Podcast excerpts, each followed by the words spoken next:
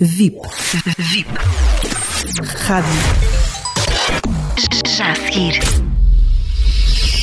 Raul de Almeida com Sem Dogmas. Chegou-se finalmente a um cessar-fogo em Gaza. De um lado, o governo de Benjamin Netanyahu, do outro lado, o Hamas, e, no meio, um povo vítima da ambição de guerra e da manutenção do poder pela guerra de duas entidades que pura e simplesmente desrespeitam a sua existência. A guerra a que assistimos merece ser abordada sem dogmas. De um lado, não podemos ignorar que o Hamas é uma organização terrorista. Não podemos ignorar que o Hamas domina Gaza e que bombardeou com rockets Israel. O Iron Dome, o sistema de defesa israelita, funcionou muitíssimo bem.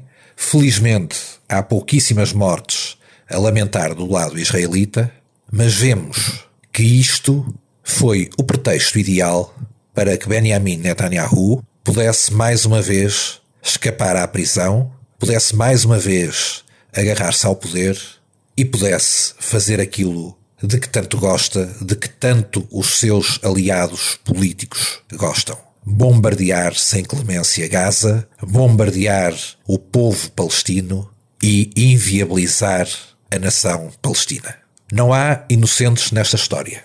O Hamas é absolutamente condenável, mas Netanyahu, o Likud e os seus apoiantes e aliados de extrema-direita sionista radical, fanáticos religiosos tão condenáveis como o Estado Islâmico ou como qualquer organização radical islâmica, pura e simplesmente vivem para que o povo palestino morra, para que a pátria palestina e a nação palestina seja eliminada. Isto é uma razão de existência para Netanyahu e é também a razão de existência para o Hamas, para o Hezbollah e para o Irão. A Fatah, aqueles que renunciaram ao terrorismo, aqueles que de forma secular e não radical governam a Cisjordânia, foi permanentemente humilhada por este poder israelita para que os palestinos sintam que só quem é radical os defende perante os outros radicais. Se houvesse vontade de paz, se persistisse o espírito dos israelitas que perceberam, por exemplo, em Camp David, pela mão do presidente Carter, como Isaac Rabin, que só é possível uma solução de dois Estados a coexistirem pacificamente, todos esses são obliterados. Não contam. Contam os guerreiros. Contam aqueles que desacreditam a Fatah e que desacreditam todo e qualquer poder palestino que queira a paz. Que estimulam o terrorismo do lado árabe para poderem criar a divisão que os legitima a exterminar este povo e esta nação.